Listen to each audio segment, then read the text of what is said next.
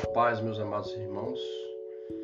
Deus abençoe a todos. Hoje são, é dia, 8, dia 11 de julho de 2022. É, nós estamos começando mais um podcast. Vai dizer para os irmãos que hoje tem live a partir das 8 da noite e nós temos que nos preparar porque o tempo do fim chegou e as pessoas não estão mais interessadas em salvação. Infelizmente, poucas vão se salvar, as pessoas estão fugindo da responsabilidade estão aceitando a marca. Infelizmente a marca ela já conquista a cabeça das pessoas porque as pessoas querem viver nessa terra, eles querem usufruir, eles não aceitam que a palavra de Deus seja dita porque a palavra de Deus está sendo rejeitada pela humanidade. Infelizmente tudo está pronto para a grande tribulação.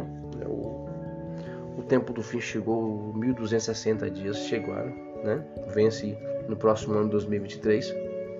Os irmãos se preparem nós estamos é, à beira de um caos global, um caos catastrófico, né?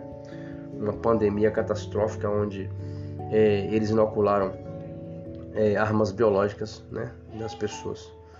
E ainda bem que o Senhor tem nos esclarecido, tem nos mostrado pela Sua palavra que a abominação desoladora é isso. São as picadas da serpente. E os irmãos fiquem atentos, abra o olho de vocês, não se entregue, não permita que a salvação de vocês seja interrompida por, por sistemas governamentais satânicos malignos, porque eles estão alinhados com o anticristo que vai surgir em 2023. Os irmãos fiquem atentos que a tribulação apenas começou, o próximo ano será pior e nós temos que ser fortes para nós suportarmos a tão grande desprezo, tão grande ignomínia, tão grande juízo da parte de Deus porque Deus irá derramar o seu furor, o Cordeiro irá derramar o seu furor sobre os filhos da desobediência. Que a Eterna abençoe a todos. Tenham ótima tarde abençoada. Lembrando que hoje nós temos live a partir das 8 da noite, às 20 horas. Vai até às 11. E nós estaremos orando por cada um de vocês.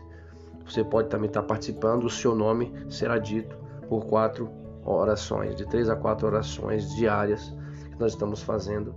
E as campanhas e os votos e as alianças. Deus abençoe a todos, que o Eterno e o Criador Todo-Poderoso e o Cordeiro Imaculado, aquele que reina eternamente, esteja com cada um de vocês. Deus abençoe a todos. Amém. Amém.